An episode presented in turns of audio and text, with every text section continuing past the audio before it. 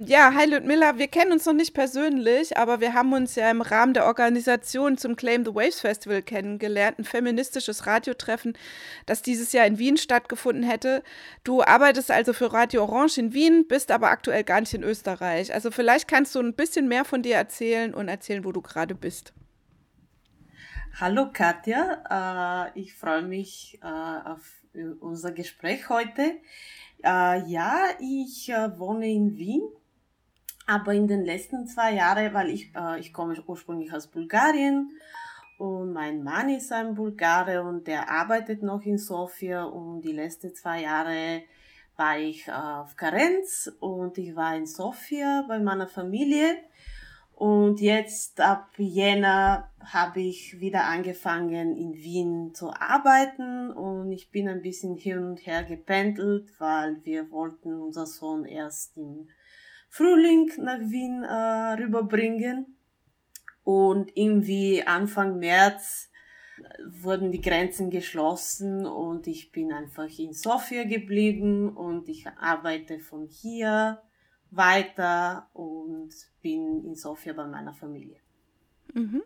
Ähm, heute ist ja der 6.5.2020. Welche Regelungen gelten momentan für dich in äh, deinem Land? In meinem Land wurden äh, seit paar Tagen äh, versucht, die Regierung die, ähm, die äh, strenge äh, Regelungen langsam zu ähm, äh, runterzufahren. Äh, es ist irgendwie sehr plötzlich passiert. Äh, bis vor kurzem gab es hier zum Beispiel, man dürfte nicht äh, die eigene Stadt verlassen. Ähm, äh, wir durften nicht mit dem Kind ins Park gehen. Das ist nicht mehr der Fall. V viele Geschäfte waren eigentlich durchgehend offen, aber zum Beispiel die ganzen Cafés und Restaurants waren zu und jetzt versuchen sie, sie langsam aufzumachen wobei es noch Streitigkeiten gibt, wie das klappen soll mit weniger mhm. Tische. Also es ist ein bisschen ähnlich wahrscheinlich wie, wie in Deutschland. Ich nehme mal an, dass du die äh, Situation in Österreich ja auch mitbekommst. Ja, äh, äh, ja. Da ist jetzt schon ein bisschen länger auch schon mehr wieder erlaubt, sag ich jetzt mal. Ähm, hast du da noch irgendeine aktuelle Information zu Österreich? Äh, die aktuelle Information zu Österreich, die ersten Schulen, also die äh, Oberstufe, äh, sie, sie dürfen jetzt wieder in die Schule gehen, dann kommt Mitte Mai äh, die, die jüngere Kids.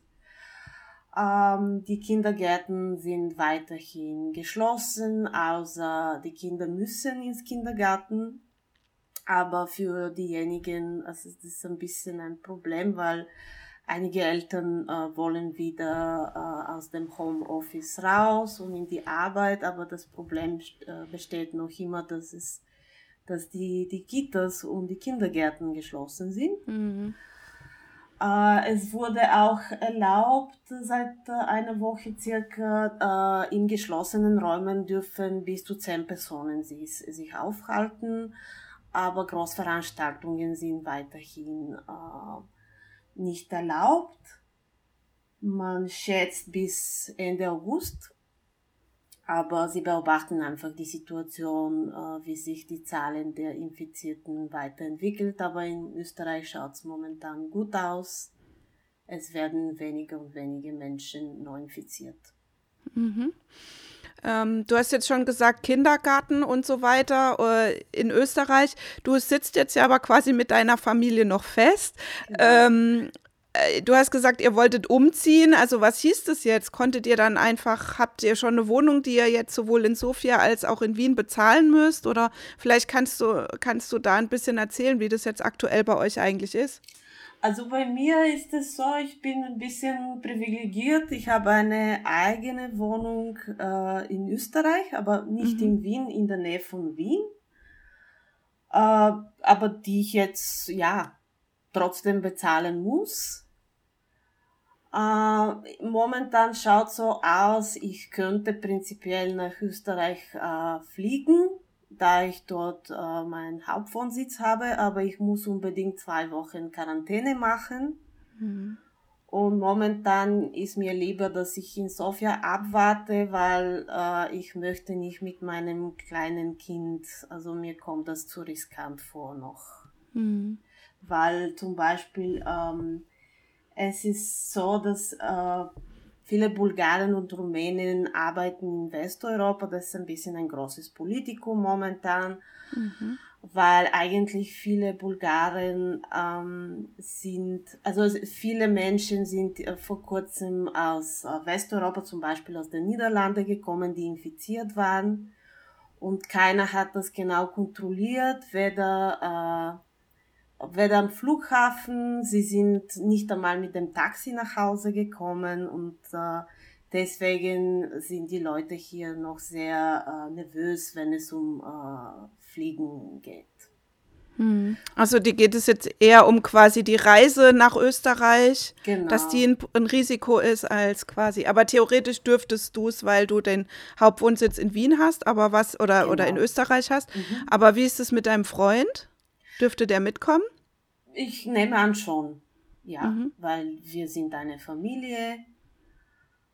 Er dürfte auch kommen ähm, für Menschen, die äh, in Österreich keinen Wohnsitz haben, äh, ist es schwieriger. Also ich habe von anderen Bulgaren erfahren, wenn man zum Beispiel ein neues Job dort anfängt, muss man am Flughafen ein äh, Meldezettel mithaben äh, und äh, eine Bestätigung äh, vom Arbeitgeber. Also es ist sehr streng, es wird sehr streng kontrolliert momentan. Mhm. Kannst du denn kurz beschreiben, wie mit der Situation an sich, also ein paar Sachen hast du jetzt schon erzählt, wie in Bulgarien damit umgegangen wird? Also sie haben schnell gehandelt, auch weil sie wissen, also in Bulgarien wurden in den letzten 20 Jahren, also die Gesundheitssystem wurde auf, es, es gibt viele Probleme sozusagen, es gibt viele Privatspitäler, die aber trotzdem, ähm, die Ärzte bekommen sehr wenig Geld, das heißt sehr viele junge Ärzte und Ärztinnen haben das Land verlassen und arbeiten jetzt in Deutschland, in Österreich.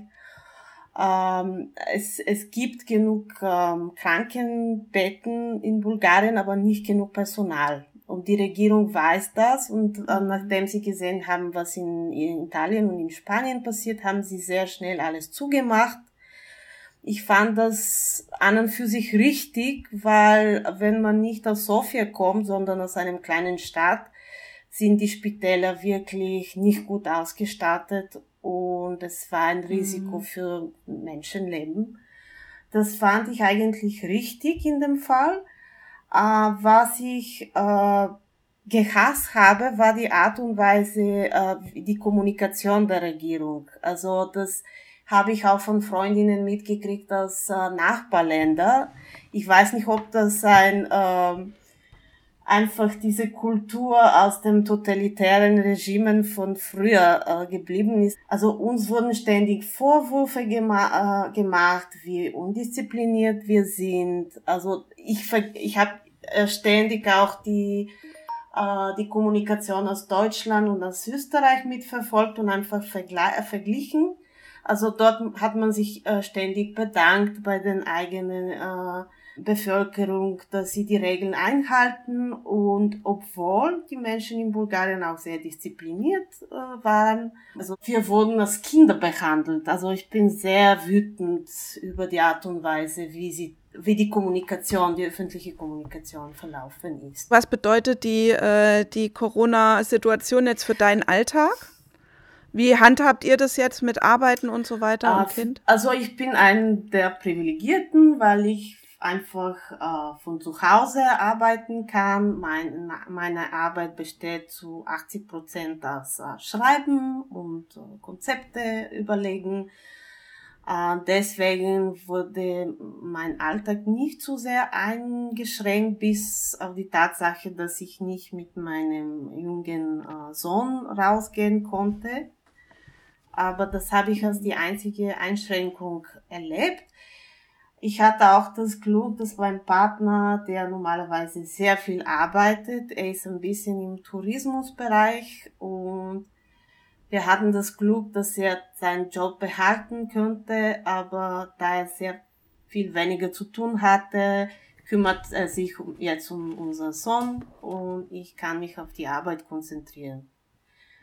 Es, es ist trotzdem äh, schwierig, weil zum Beispiel ähm, wir haben unsere Eltern seit drei Monaten nicht mehr gesehen und wir können nicht auf ihre Hilfe zugreifen, aber trotzdem dadurch, dass wir uns die Arbeit äh, aufteilen, äh, klappt's gut. Vielleicht kannst du auch noch was über Radio Orange erzählen. Das ist ja wie Radio Blau auch ein nicht kommerzielles Lokalradio in Wien, viel größer als unser Radio und auch sehr, äh, also sehr gut aufgestellt äh, mit vielen Menschen, die da auch arbeiten. Äh, welche Änderungen haben sich denn für euer Radioprogramm äh, ergeben und für die Leute, die bei euch Radio machen? Genau, Radio Orange ist eigentlich das größte freie Radio im deutschsprachigen Raum. Äh, wir haben äh, circa 500 ähm, äh, freiwillige äh, Produzentinnen, Radiomacherinnen und äh, circa 150 verschiedene Sendereien. Wir äh, sind circa zwölf Menschen, die mm, Teilzeitjobs haben und die das ganze mhm. Infrastruktur schauen, also Technikerinnen, Finanz. Ich bin zum Beispiel für Projektkoordination zuständig ähm, und einerseits viele äh, Radiomacherinnen machen sowieso ihre Sendungen vorproduzieren von zu Hause.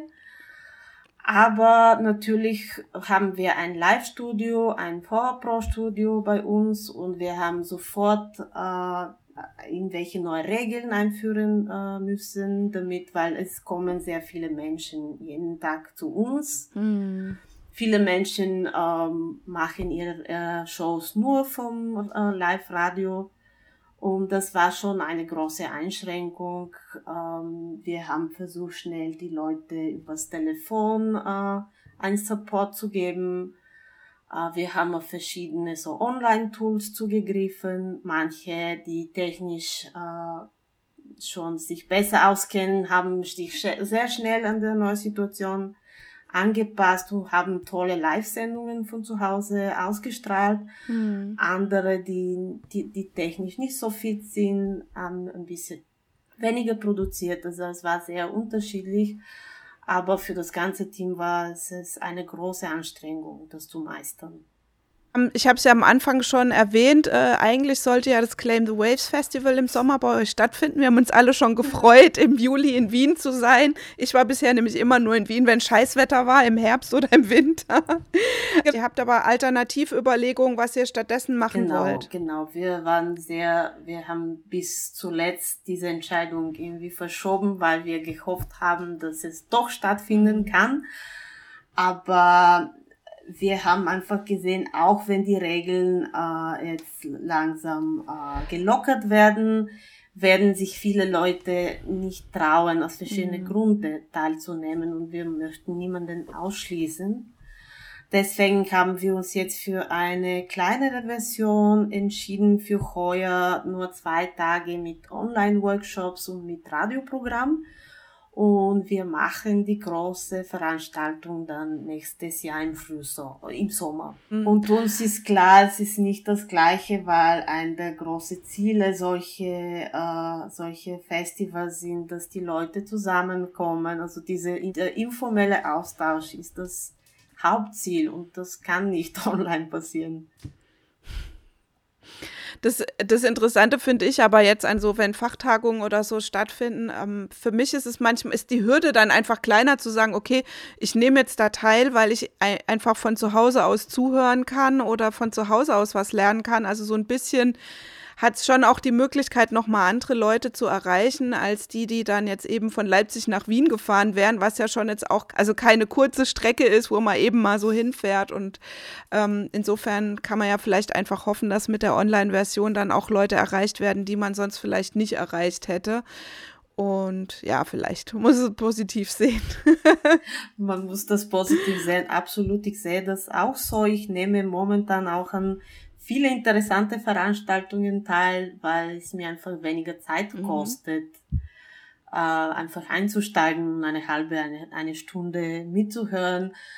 Ähm, das, ich, ich bin sicher, auch nach Ende der Corona-Pandemie wird, äh, wird das ein bisschen bleiben, weil die Leute gemerkt haben, das sind super neue Tools, die man eigentlich mhm. verwenden kann. Genau, wenn wir schon bei Feminismus sind, also von so einer feministischen Perspektive aus, was würdest du sagen, ist jetzt eigentlich so der, der Gender-Aspekt der Krise oder so? Also was, was für Themen fallen dir da ein? Ich weiß nicht, wie es in Deutschland ist, aber auch in Österreich wird es einfach angenommen, ja, die Leute, die, die, die Eltern werden die Kinder mhm. einfach von zu Hause betreuen und wenn ich mit Freundinnen äh, aus Wien rede, vor allem die ein bisschen ältere Kinder haben, das ist ein zusätzlicher Last mhm. und das, das leisten, finde ich, immer noch viel mehr die Frauen. Also die Kinder zu, äh, zu Hause zu betreuen, zu schauen, äh, die, den Alltag zu organisieren mit Schule, das wird einfach automatisch angenommen, dass das klappen wird und und ich bin sicher, viele, viele äh, Mütter sind momentan viel mehr belastet dadurch. Mhm. Das ist sicher ein Aspekt. Ein zweiter Aspekt äh, ist, wir, wir, es ist ersichtlich, wie viele Jobs, mhm. die wirklich notwendig sind für die Erhaltung der Gesellschaft von Frauen geleistet werden. So viele Bulgarinnen und Rumäninnen zum Beispiel arbeiten in Pflege. Mhm und jetzt wird in Österreich, ich weiß nicht, wie das in Deutschland ist, aber es werden irgendwelche Charterflüge organisiert. Ja, gibt's ja auch.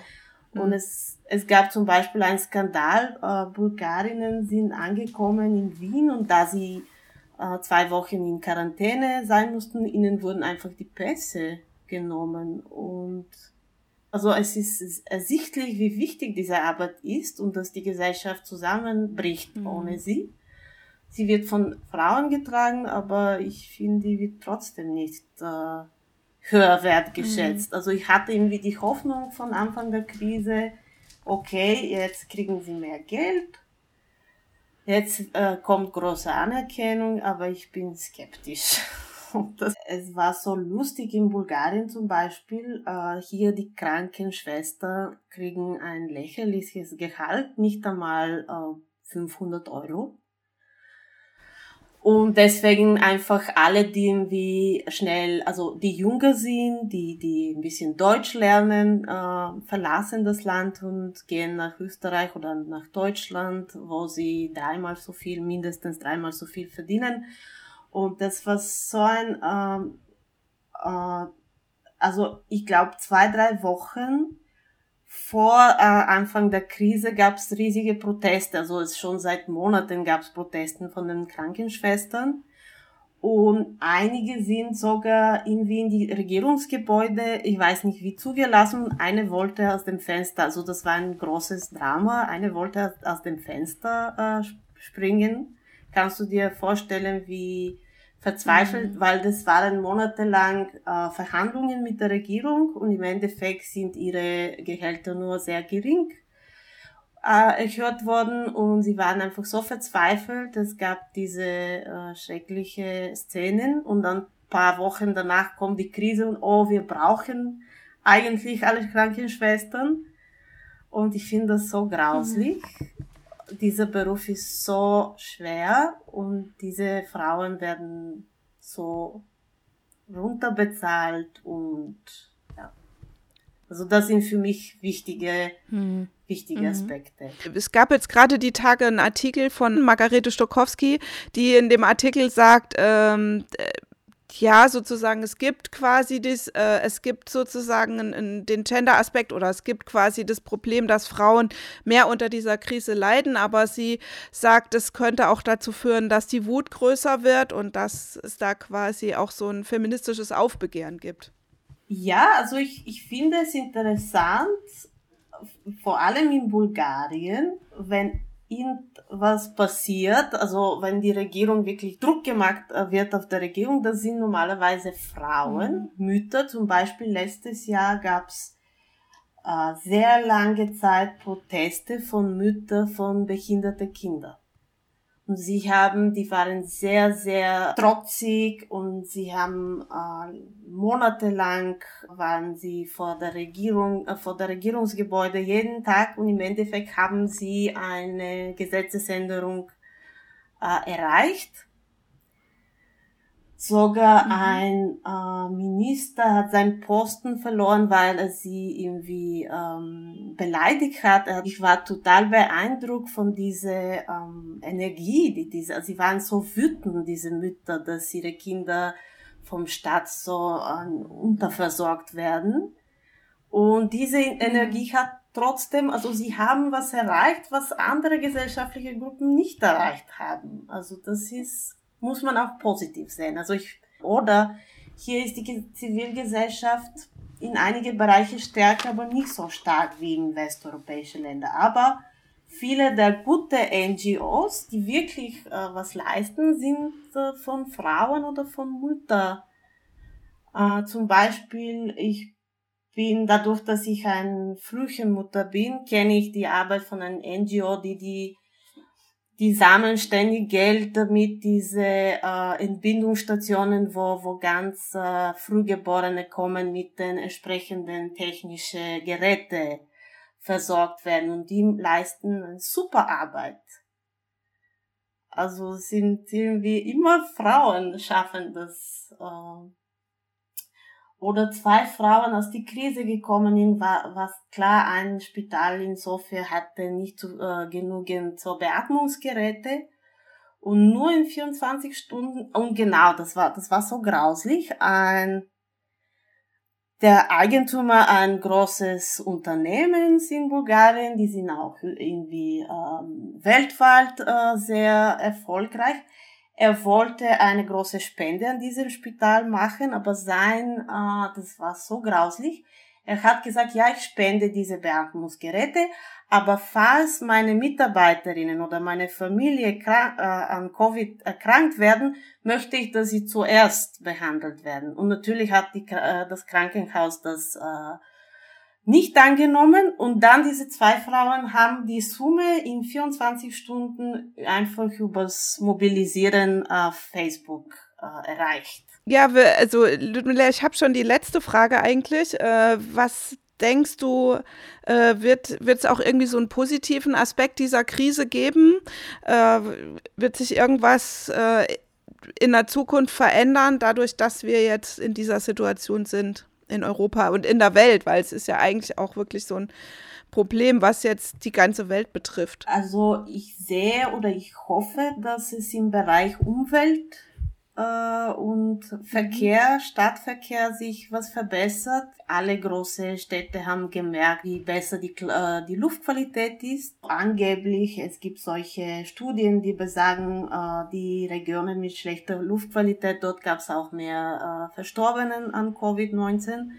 Ich hoffe, die Lokalbehörden merken das und unternehmen was dagegen. Mhm. In Österreich wird auf jeden Fall, äh, dadurch, dass die Grünen auch in der Regierung sind, äh, die überlegen sich, äh, wie, wie weniger Autos in der Städte herum. Also ich bin sicher, es wird sich was tun.